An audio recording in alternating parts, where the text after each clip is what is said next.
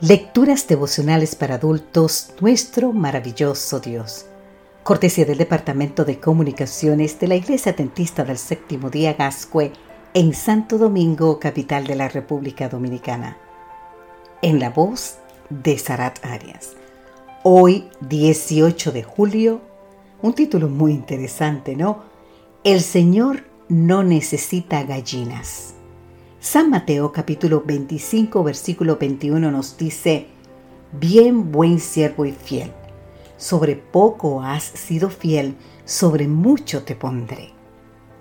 Charles Colson nos cuenta la maravillosa historia de Myrtle Howell en un libro titulado Loving God en la página 273. Myrtle nació en Texas en 1890 cuando apenas tenía 10 años tuvo que abandonar la escuela para trabajar en un molino. Cuando tenía 17 años se casó y tuvo tres hijos. Uno de ellos, el del medio, murió a los dos años de edad. Hacia finales de 1939 murió su madre. Al mes siguiente murió su esposo y dos semanas más tarde perdió a su suegro. Con la muerte de su esposo, Mirti también perdió su vivienda y tuvo que trabajar para mantener a sus otros dos hijos. Cuando su salud se deterioró, tuvo que recluirse en un hogar para ancianos. Luego murió su hijo menor y su hijo mayor enfermó. Entonces la depresión se apoderó de ella y deseó morir.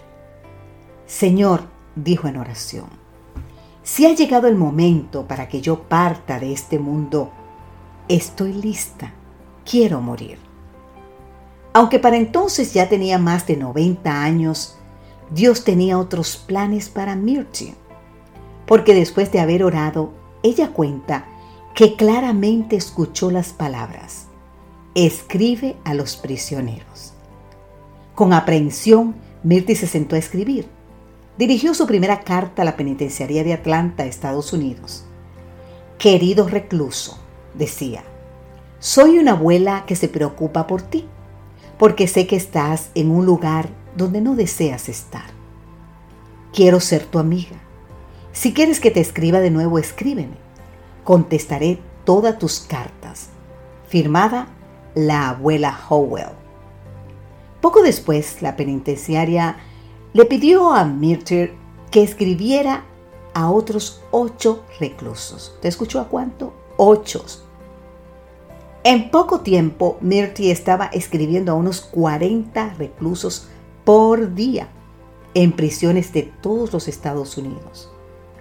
Cuando en nombre de la organización Prison Fellowship, Charles Colson la visitó para agradecerle por su labor, Mirte aprovechó para dar gracias a Dios porque estaba viviendo los mejores años de su vida. Antes de que Colson se despidiera, Myrtle lo atajó. Señor Colson, lo exhortó, solo quiero decirle que el Señor no necesita gallinas. De vez en cuando Satanás me dice que soy muy vieja para esto, porque se me olvidan las cosas. Pero entonces recuerdo lo que el Señor me pidió que hiciera y digo, no voy a dar marcha atrás y tampoco lo haga usted.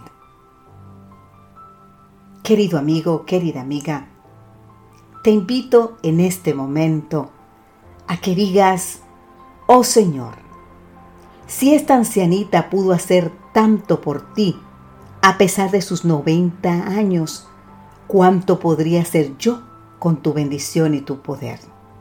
Señálame pues mi tarea y ayúdame a cumplirla fielmente para la gloria de tu nombre. Amén.